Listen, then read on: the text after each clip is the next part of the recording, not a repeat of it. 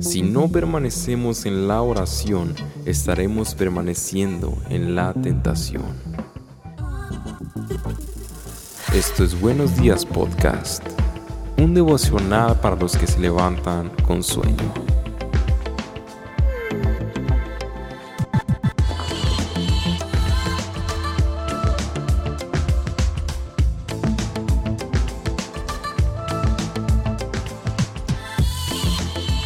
Días podcast, estamos en nuestro episodio 25, último episodio de nuestra serie Enséñanos a orar. Paz, ¿cómo estás? Oficial, un cuarto de centenar, 25 episodios, nuestra primer, eh, nuestro primer mes y una semana. Sí. Wow, esto va rápido.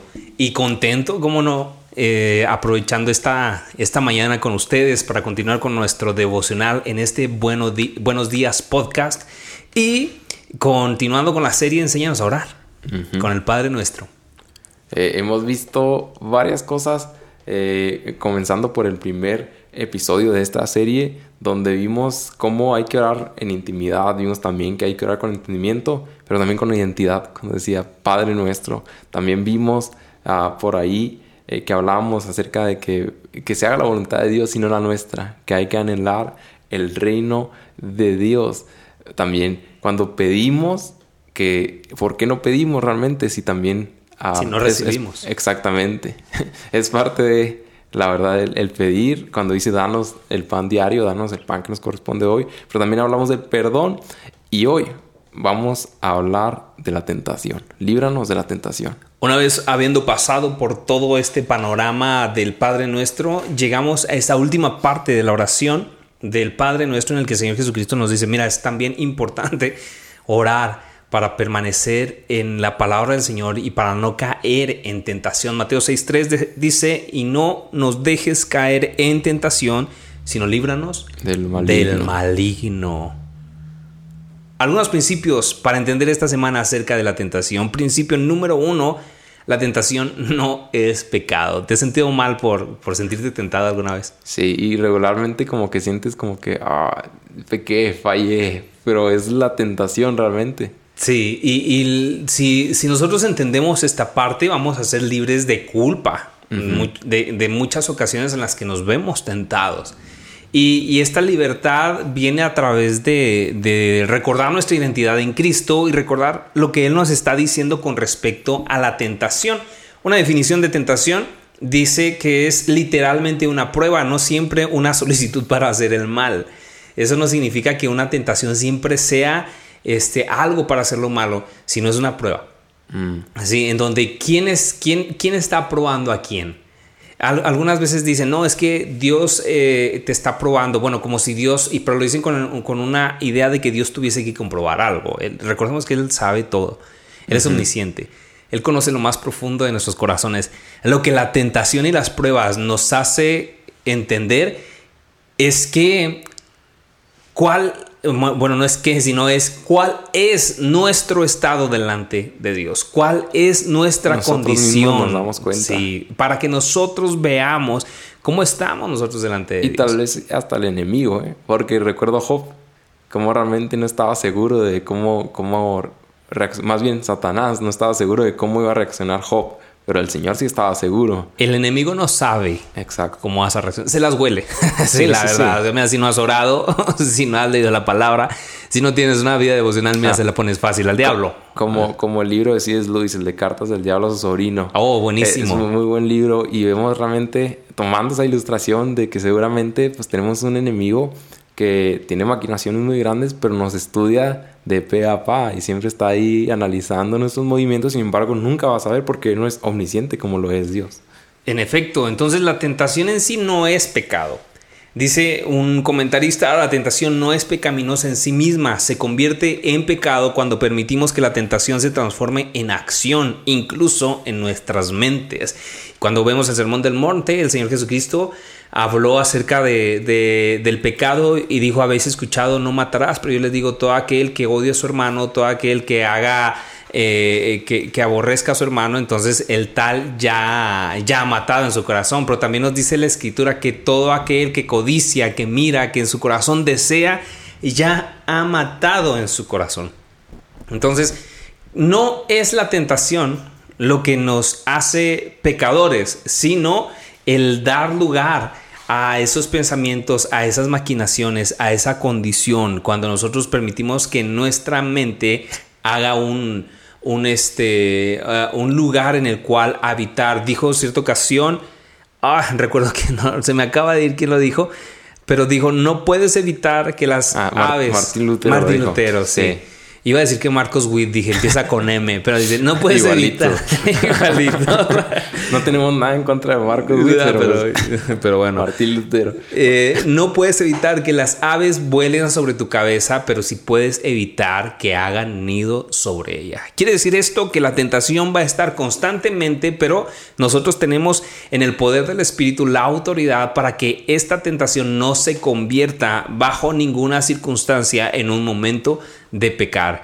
No, no dar lugar a, a la tentación para que convierta esto en una acción que después se convierte en un pecado. Sí, todo comienza con un pensamiento. Hay una frase, no sé si recuerdas tú, que le iba a buscar, pero aquí, aquí les comparto algo. se, me acabó la pila de, mi dispositivo eh, donde la estaba buscando precisamente. Ha- Hablaba acerca de, de cómo eh, todo comienza con un pensamiento y luego después una acción y, y termina diciendo que se convierte en un hábito. No sé si lo has escuchado alguna vez. No, pero se me hace muy lógica. Pero sí decía que todo comienza en la mente. O sea, no recuerdo porque está muy, muy padre. Eh, Decía algo así como: Oye, "Sie- ¿cierto? siembra un pensamiento y cosecharás una acción. Siembra una acción y cosecharás un hábito. Pero realmente estaba mucho más completa la frase. Eh, y me acuerdo de, de cierto episodio en donde no concluí la frase de Dante Gebel con respecto a la tentación. Y ya Ah, me sí. acordé, quiero decirles que ya me acordé, si han seguido los episodios, ya me acordé de esta parte. Y dice que, que David, eh, y lo dijo de manera eufémica, o sea, sin, sin ofender, dijo, miróla, codicióla, trajóla y preñola.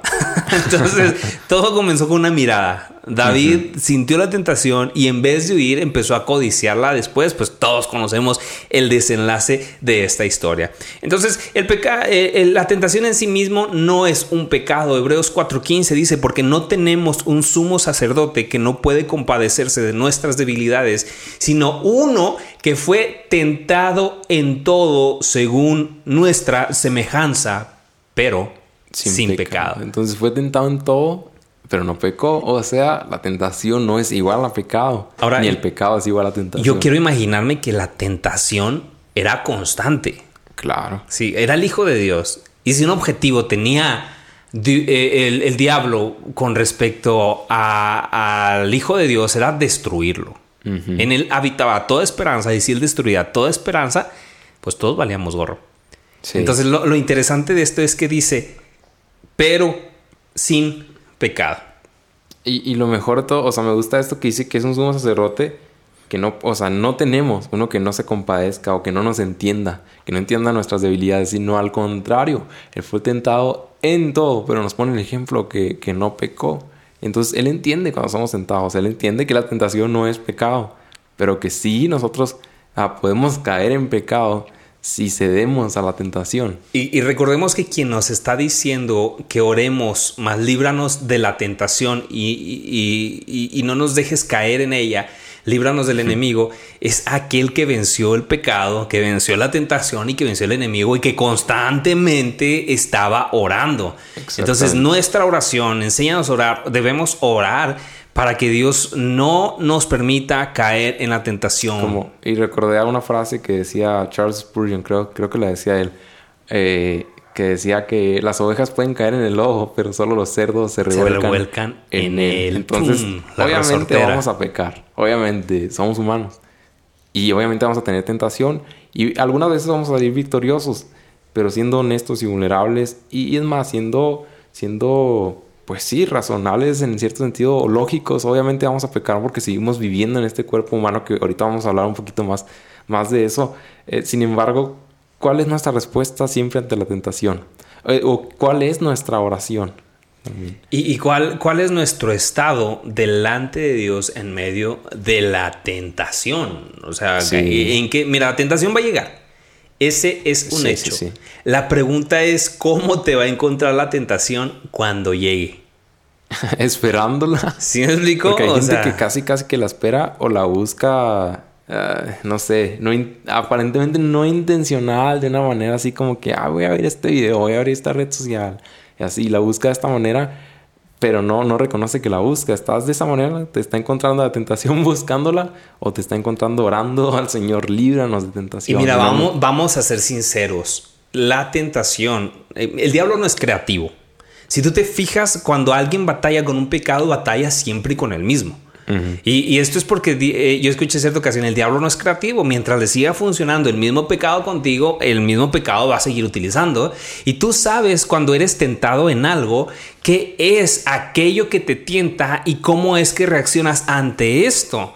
Entonces, si, si tú sabes que navegar por las noches en tu teléfono te tienta, entonces, ¿qué tienes que hacer? Deja tu teléfono por las noches y ora. Fíjate que uno de los consejos para aquellos que, que, eh, son esclavos de la pornografía o de la lascivia, esa es una de las recomendaciones. Sí. Me ha tocado estudiarlo porque he recibido bastantes eh, consultas de, de jóvenes, sobre todo, que están pasando por situaciones así y dicen, bueno, ¿qué hago? Y muchas de las ocasiones nos damos cuenta de que los momentos de tentación vienen cuando están en ocio. Sí, hay, hay cierto, ajá, en ocio, de hecho sí, hay ciertos patrones. Ah, No, no, no me digas que cuando estás navegando en Facebook y en Instagram estás orando, ¿verdad? No, Señor, no. bendice. Regularmente es tiempo de ocio. Sí, a mí me preocupa aquellos que postean todas las horas, todos los días y, y- y aún por las madrugadas, ¿no? Ah, ah, bueno, y no que posteen, sino que postean. Así que eso también revela, ¿no? Que hay en nuestros corazones. Sí, de hecho sí. Eh, Esta semana en mi lectura bíblica ah, leí acerca, de- estaba leyendo de Josué. Entonces, eh, y cuando llama a Gedón, entonces eh, me gusta a ve- a veces complementarlo con comentarios y el comentarista decía acerca de, eh, de cómo Gedeón estaba sacudiendo el trigo. Entonces el comentarista decía una frase, algo así como... eh, Moisés y David estaban apacentando ovejas. Jetro estaba sacudiendo el trigo. Este, perdón, eh, Gedeón, es que estaba pensando en el suegro de, De Moisés. de Moisés. Sí, perdón, me Anda engañó mi mente. Anda pensando en el suegro aquí, es a mí. No, no, no. Saludos. Ah, no. Sí, me estaba escuchando. este, entonces, y luego los discípulos estaban pescando. Y, y- y al final termina diciendo que un blanco para los que Dios llamaba era gente que ya estaba trabajando, pero el blanco para el enemigo son gente que está en un tiempo de ocio. Entonces el, el ocio tiene mucho que ver cómo te está encontrando la tentación. La tentación va a llegar y Jesús dijo, manténganse orando, oren, líbranos de la tentación. Sí. Hoy en día vamos al revés, ¿no? Vamos corriendo tras la tentación. Sí. Pero bueno, de entrada, principio número uno, la tentación no es pecado. Principio número dos, la tentación no proviene de Dios. Obviamente, Sí, sí. Santiago eh, nos habla acerca de esto con respecto a, a- a- a de dónde proviene nuestro pecado. Pero antes de esto, tenemos que entender o ver, hay dos maneras en las que nosotros somos tentados. Uno es Satanás, Satanás tienta nuestras almas, y otro es nuestra propia carne pecaminosa. Tenemos un doble enemigo, mi carne y el diablo. Y cuando se juntan, Señor Santo, que ahora sí que como dicen, ¿no? Que Dios nos agarre confesados. Número uno, por Satanás, dos ejemplos. Ananías y Zafira, Hechos 5.3. Dice, ¿por qué llenó Satanás tu corazón para que mintieses al Espíritu Santo y sustrajeses del precio de la heredad? O sea, ¿por qué llenó Satanás tu corazón? No fue Dios. En este caso no fuiste tú como tal, sino Satanás. Recordemos, ¿no? Ananías y Zafira trataban de aparentar una mayor espiritualidad diciendo nosotros vamos a darlo todo de este terreno que vamos a vender. Cuando se vende la propiedad se dan cuenta de que es bastante dinero y luego se quedan ellos con una parte y reportan solamente una cantidad. Y Dios obra, le revela al apóstol lo que está sucediendo, ambos mienten y mueren. Pero fíjate la confrontación, ¿por qué llenó Satanás tu corazón para que mintieses al Espíritu Santo? Wow. Y número dos, el- la siguiente es Judas. Qué mejor ejemplo, ¿no? Lucas 22, 3. Y entró Satanás en Judas, por sobrenombre Iscariote, el cual era del número de los doce, uno de los doce discípulos. Eh, quien no sepa quién es Judas, Señor Santo, que han estado haciendo los últimos podcasts y, y- y semanas de y, y semanas santas, ¿no? En, en casa. Sí. Judas, el que traicionó a Jesús. Y fue Satanás quien tomó su corazón e hizo lo malo. Así Por es. otro lado, tenemos que la tentación también viene de nuestra propia carne. Repito, no digamos que viene de Dios. Santiago 1.13 dice, cuando alguno es tentado, no diga que es tentado de parte de Dios, porque Dios no puede ser tentado por el mal, ni Él tienta a nadie. Sí, no, porque hay gente que puede orar eh, o puede malinterpretar este texto de líbranos de tentación. Tal vez puede pensar y decir, no, no me mandes tentación, Señor, o no, no pruebes mi corazón de esta manera, no quiero que me tientes. No, no, no, Dios no tienta a nadie, es tu propia carne o es el enemigo. Y lo que sí es que Dios permite la tentación. Sí, eso sí. Recordemos que la tentación revela nuestro estado y si nuestra tentación está constantemente sometiéndonos delante de Dios, entonces quiere decir que tenemos que cambiar cosas y que, tenemos que hacer algo diferente. Y todo tiene que ver con las disciplinas espirituales. Definitivamente. Pronto tendremos una serie de la armadura de Dios. Eso es bien importante, ¿no? ¿Cómo es que nosotros como creyentes podemos estar armados? Ya vimos, ya hemos estado viendo en esta semana cuáles son estas, eh, e, esta forma de orar, cómo el Señor Jesucristo nos enseña a orar en el Padre nuestro, pero también es importante darnos cuenta qué herramientas tenemos a nuestro favor eh, eh, añadidas a la oración y que Dios nos ha dado. Entonces, Marcos 7:20 dice, pero decía que lo que del hombre sale, perdón, pero decía que lo que del hombre sale, eso contamina al hombre porque de dentro del corazón de los hombres salen los malos pensamientos, los adulterios, las fornicaciones, los homicidios, los hurtos, las avaricias, las maldades, el engaño, la lascivia, la envidia, la maledicencia, la soberbia, la insensatez y todas estas maldades de dentro salen y contaminan al hombre. Cierta ocasión escuchaba que el pecado, la tentación no era un hoyo marca Acme. ¿Te acuerdas del sí, de Correcaminos? ¿Te tocó? No, yo creo que no saben ni qué estoy hablando. No, me tocó. De veras, no, creo, pero bueno. Me acuerdo, me acuerdo. Marca Acme. Sí, no, no mentiras, Sammy, acuérdate. Pero para los que tienen un poquito más de tiempo y se acuerdan del, Coyote y el Correcaminos, a menos de que haya habido un remake, eh, ¿recuerdas como el coyote cuando quería detener al correcaminos plantaba hoyos. Sí. Y de pronto pasaba el... El, correcaminos nunca caía. Bueno, yo nunca lo vi caer. Pero el que caía en esos hoyos que los sacaba como de una cajita, de una bolsa y los ponía en el suelo, era el diablo. Y decía este predicador, en ocasiones nosotros queremos justificar nuestro pecado diciendo, uy, cayó en pecado. Uy, cayó en tentación. Cuando esto es un proceso. Tú has... Ah, determinado mantener este pensamiento, guardar esta imagen. Eh, si tú ya sabes que, eres tentado y, y tiene, eres propenso, por ejemplo, a la ira, pero vas y te juntas con personas que te hacen enojar o iracundas, eres propenso a la codicia y vas y te juntas con gente avariciosa, eres propenso a la lascivia y estás viendo este, perfiles o programas de televisión eh, que, no te edifican, bueno, ¿qué estás haciendo ahí? Esto me recuerda mucho a Hebreos 12, cuando dice, despojémonos de todo peso, sobre todo una, una versión dice del pecado que nos rodea, que nos asedia. Entonces, obviamente la tentación siempre está alrededor de nosotros Tentación siempre va a haber, siempre alrededor. Pero dice antes, puestos los ojos en Jesús. O sea, ¿cuál es la meta? Es como una carrera, la carrera de la fe. que estás viendo? ¿La tentación? O si tienes los ojos puestos en Jesús, no dejes de correr, corre, corre, corre. Y es una carrera no de velocidad, sino de obstáculos, con todo ese pecado que nos asedia, todo lo que nos rodea Despójate de todo lo que tienes y corre viendo a Jesús. Y eso nos lleva al principio número 3. La tentación no es para enfrentarla. si la tentación no es pecado y Dios no tienta a nadie, pero de todas maneras va a haber tentación, bueno, Queremos que sepas que cuando te enfrentes con la tentación, la tentación no es para enfrentarla. Dicen que en cierta ocasión había un joven en una, en una, eh, bueno, discoteca, tal vez se le llamará así, en un antro, no, no sé, no sé cómo se les llame, ¿verdad? Pero eh, que estaban ahí y que lo vieron y que le preguntan, ¿y tú qué andas haciendo acá si eres cristiano? Y que respondiendo buscando una tentación para vencerla. no, la tentación no, se, no es una oportunidad para que tú la busques para vencerla. No, no, no.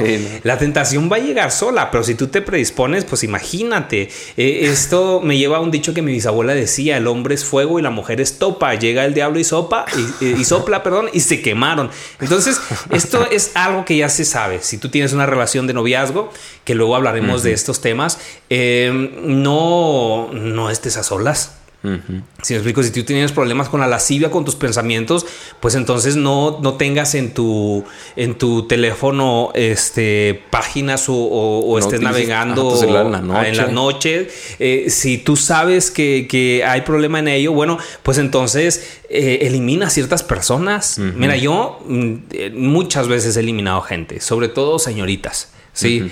que, que constantemente comienzan a exhibirse con, con eh, poca ropa, con... Y, y, aquí pueden decir, ay, pero qué, qué puercos son los hombres pensando no de esta manera no queriendo culpar a pero también la, escritura la resortera pero del otro lado sí, me, estoy apuntando a mí. Pero aquí la escritura también nos dice hay de aquel a quien hace caer a nuestros pequeños o sea hay de aquel quien provoca el pecado. Y, esto, y esto aplica para ambos sexos. Y esto en ándale esto viceversa no aplica para ambos ambos sexos. Por ejemplo este yo no puedo subir una foto de, de cuando me vacunaron porque mi brazo es muy prominente Ahí también nos va a convertir la foto.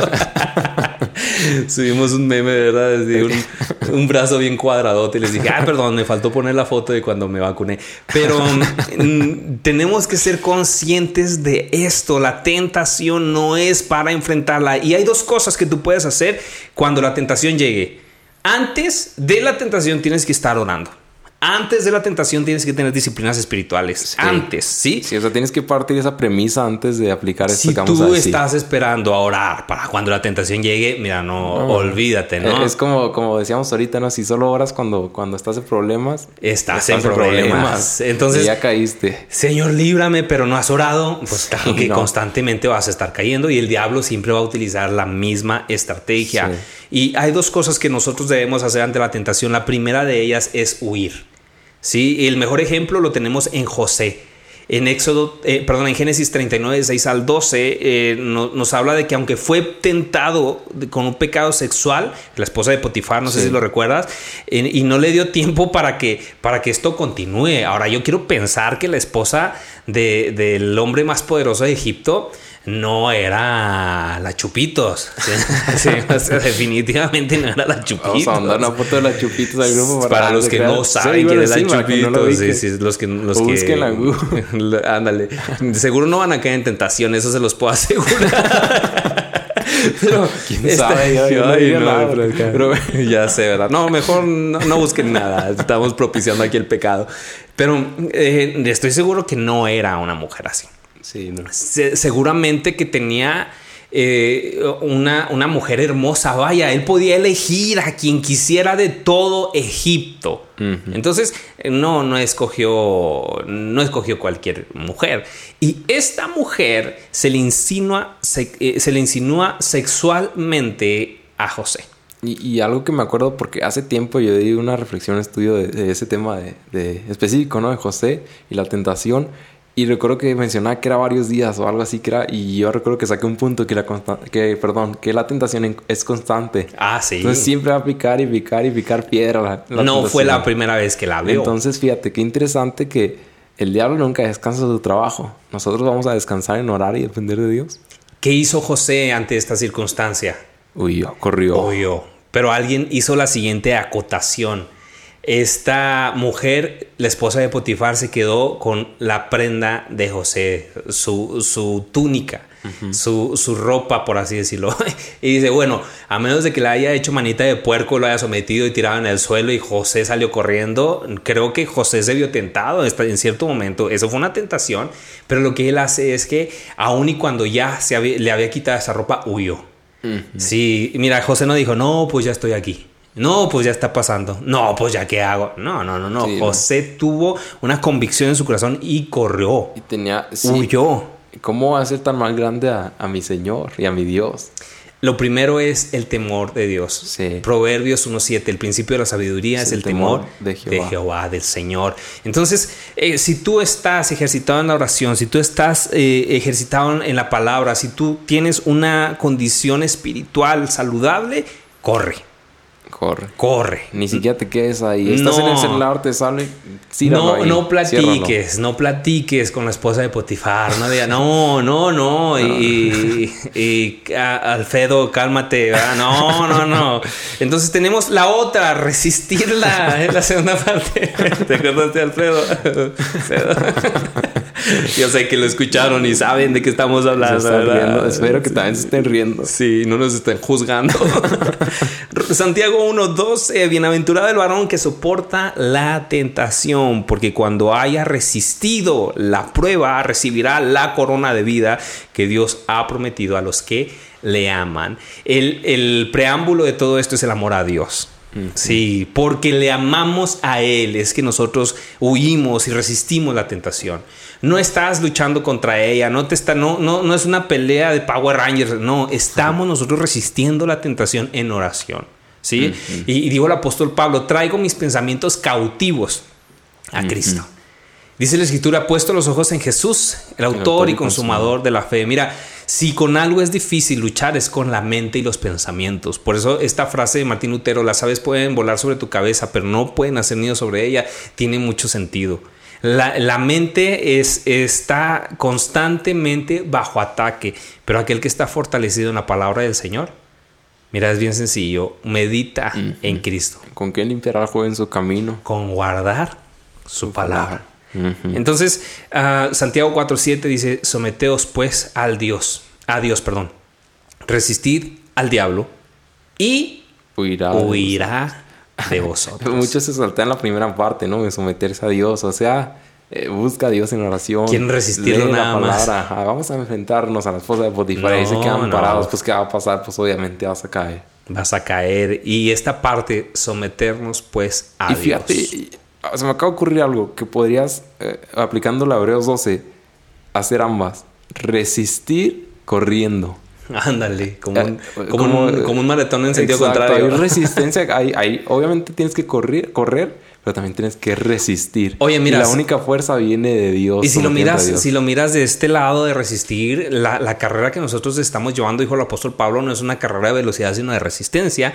Nuestra carrera ya va hacia Cristo, ya va hacia las moradas eternas, ya va hacia sus promesas, es el cumplimiento de nuestra completa redención en Cristo Jesús. Entonces quiere decir que estamos corriendo del lado contrario del pecado. Exacto. Si tú te paras a querer luchar contra el pecado, ya perdiste. Sí, hay, ya... hay un pecado que te está rodeando, que te está asediando. Haz de cuenta que yo creo que me gustaría ver esto como correr en una banda transportadora.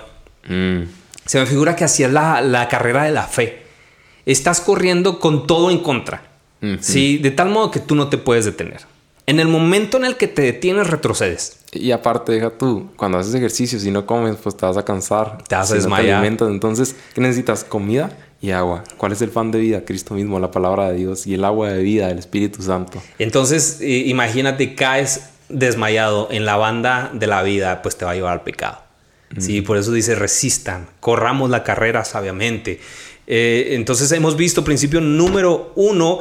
Eh, Principio número uno, la tentación no es pecado. Principio número dos, la tentación no proviene de Dios. Y principio número tres, la tentación no es para enfrentarla, sino que huimos y resistimos en las disciplinas espirituales, en la esperanza de nuestro Señor. Una llamada a la acción, una conclusión. Primera de Corintios 10:13 dice, ustedes no han sufrido ninguna tentación que no sea común al género humano, pero Dios es fiel y no permitirá que ustedes sean tentados más allá de lo que puedan aguantar. Fíjate, Cuando caes en la tentación es porque quisiste, básicamente nos está diciendo aquí el apóstol Pablo. Más bien, cuando llegue la tentación, Él les dará también una salida a fin de que puedan resistir. ¿Cuál fue la salida que Dios le dio a José? Las piernitas. Vámonos, tienes dos piernas, corre. A lo mejor alguien va a hacer sus dedos de cerrar el celular. Ajá, tus rodillas, orar, Señor, por favor. Y en, en, caso extremo, dice, bueno, si tu ojo te es ocasión de caer, mejor sácalo antes de que, mejor que, que entres sin un ojo al cielo a que te vayas con todo el cuerpo al infierno. Sí. Y, no estamos hablando de que tengas que sacarte un ojo o echarte una mano, ¿no? Ya estaríamos todos este, eh, tuertos y mancos aquí en la iglesia. No se trata de que nosotros tenemos el poder de Dios por medio de su Espíritu Santo para vencer al pecado. Así es. Mateo 26, 41 dice, velad y orad para que no entréis en tentación. El espíritu de la verdad está dispuesto, pero la carne es débil. Eso pasa cuando los discípulos no quieren ni siquiera orar ni una hora. No pudieron ni siquiera orar una hora conmigo cuando el Señor les pedía que oraran con Él. Entonces, el secreto de la oración es la oración el secreto y el secreto para resistir y el secreto para ganar resistencia y tener fuerza para huir es orar. Y, la oración sistemática, no la oración eh, eh, eh, esporádica. La disciplina espiritual. Cuando tú tienes una disciplina espiritual de la oración. con sistemático. Exacto, un hábito a tal hora, tal día nosotros lo tenemos lunes, lunes a viernes, 6 de la mañana. Entre semana le puedes cambiar la hora si quieres, pero de lunes a viernes, 6 de la mañana. Esa es nuestra disciplina espiritual. Eh, John Owen dijo, si no permaneces en la oración, vamos a permanecer en la tentación. Una, muy parecida a Leonard Ravenhill decía, eh, el que peca cesa de orar, pero el que ora cesa de pecar. Híjole, pues ahora sí que pecamos porque queremos. Sí. Por negligencia. Eh, Hemos concluido esta semana, esta serie, estos cinco episodios acerca de la oración. El Padre nuestro, enséñanos a orar. Es importante que tomemos en cuenta que tenemos que pedir a Dios que nos libre de la tentación. No dar por hecho que Él nos está cuidando, que aunque sí lo es de esta manera, el orar para que Dios nos libre de la tentación nos hace recordar que constantemente estamos siendo tentados y que constantemente necesitamos depender de Dios para ser librados de estos pecados. Y ah, el motivo de esta serie es porque Dios está llevando a nuestra iglesia a una disciplina de oración. Si bien es cierto, nuestra iglesia es conocida por la evangelización. Un amigo platicaba con él en esta semana y, me decía, eh, bueno, yo le preguntaba, si yo te preguntase, ¿cómo describirías o cuál crees que sería nuestra pasión como iglesia? ¿Cuál sería? Y él dijo, el evangelismo en las calles. Bueno, no es que esa sea la pasión como tal, sino que el evangelismo en general. Y dije, si es cierto, bueno, ya la identidad está definida, pero yo quiero que conozcan a nuestra iglesia por la oración. Porque hay iglesias que evangelizan pero sin oración. Pues es como ir a la guerra con muy buen fusil pero sin balas. Entonces, o sin entrenamiento, sin capacitación. La oración es esta parte que fortalece a la iglesia. De esto depende todo. Y puede haber mil y un razones para que tú no tengas una disciplina de la oración. Podemos eh, eh, tener mil y un razones para excusarnos y decir yo no tengo una hora. Y que claro que no estoy diciendo que tiene que ser a las 6 de la mañana. Nosotros lo estamos haciendo como iglesia, estamos invitando a la iglesia, te estamos invitando a ti que nos escuchas a orar a esta hora antes de iniciar el día. Eh, pensando en que es necesario disponernos delante de Dios, reconociendo que sin Él este día no podemos hacer nada. Eso es parte de nuestro devocional diario. Oramos de 6 a 6 y media en línea a través de Zoom y de seis y media a 7 lo dejamos libre para que sigamos estudiando la palabra cada quien en casa, es la recomendación y orando, no ya, ya en lo personal, en lo secreto, en lo privado. Y hay una frase que este amigo, eh, Javi se llama, este, me eh, posteó en su, en su muro en esta semana y me pareció súper interesante porque no habíamos hablado de esto. Es justamente el que me decía, usted es una iglesia evangelista que, eh, en las calles. Javi me decía lo siguiente con respecto, bueno, no me decía, le posteaba con respecto a la oración y se me hizo bien interesante y dice la siguiente frase de Paul Miller. Si usted no ora, es porque se siente bastante seguro de que el tiempo, el dinero y el talento son lo único que necesita en la vida. Si siempre, ah, ah, siempre estará demasiado cansado, demasiado ocupado. No obstante, si al igual que Jesús, usted se da cuenta de que no puede vivir la vida por su cuenta, entonces, independientemente de lo ocupado o cansado que esté, encontrará tiempo para, para orar. Siempre encontramos tiempo para comer, siempre encontramos tiempo para tomar agua. porque no podemos encontrar tiempo para orar si también es indispensable para nosotros? Hemos llegado hasta el final de nuestra serie. Recuerda seguirnos en Instagram como Piedra Angular CUU, donde encontrarás el link para unirte a nuestro grupo de Telegram Allí compartimos recursos que mencionamos en cada episodio. Nos vemos en la próxima serie. Dios te bendiga.